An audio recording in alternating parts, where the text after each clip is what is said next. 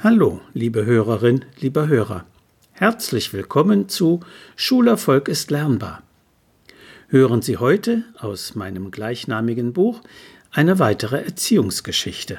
Sie heißt Hausaufgaben für die Eltern. Es ist ein Dauerbrenner, das Thema Hausaufgaben.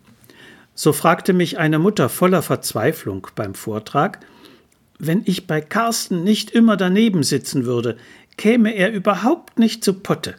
Ich will das nicht, aber was soll ich nur tun? Hausaufgaben sind wichtig.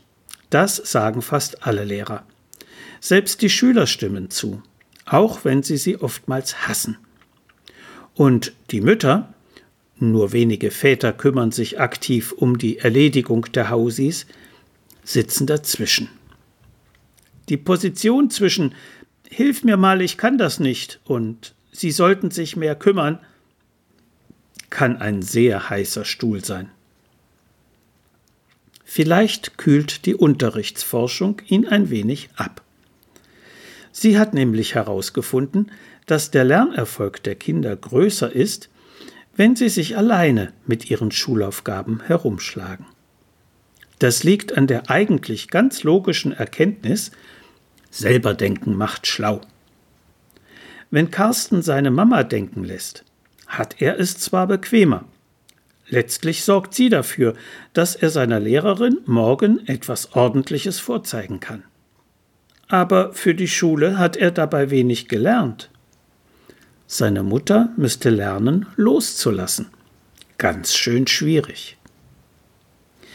Eine Umfrage des Meinungsforschungsinstituts Forsa vom Januar 2016 könnte Carstens Mutter möglicherweise eine Hilfe sein.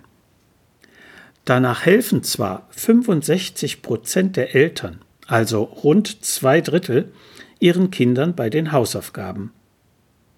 Aber nur 13 Prozent der Kinder mit elterlicher Unterstützung haben das Gefühl, diese Hilfe wirklich zu brauchen, während 64 Prozent von ihnen meinen, das durchaus allein schaffen zu können.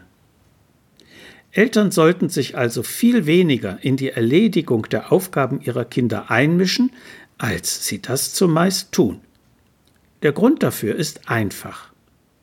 Die Lehrerin oder der Lehrer will sehen, was das Kind kann, nicht Mutter oder Vater. Bei der nächsten Klassenarbeit muss ja auch das Kind eine Leistung erbringen und nicht seine Eltern. Es geht bei den Hausaufgaben gar nicht darum, dass die Schülerinnen und Schüler alles richtig haben sollen. Die Lehrkräfte wollen vor allem sehen, was die Schüler schon können und was noch nicht, um im Unterricht eventuell nachzusteuern. Folgende Episode verdanke ich einer Lehrerin. Sie wollte die Eltern ihrer Grundschulklasse dazu bewegen, die Kinder selbstständig arbeiten zu lassen und gab zwei Tage vor dem Elternabend folgende Hausaufgabe. Rechenbuch, Seite 45, Nummer 1, 3 und 4. Aber fast alle Kinder hatten auch die Nummer 2 gelöst. So konnte sie den Eltern erzählen, dass sie sich über ihre häusliche Hilfe freue, aber wenn sie die Eins, drei und vier aufgegeben habe, sei die zwei eben nicht dabei. Die Eltern sollten ihren Kindern vertrauen, dass sie ihre Pflichten schon richtig erledigen würden. Alles, was dabei nicht klappe, werde im Unterricht besprochen.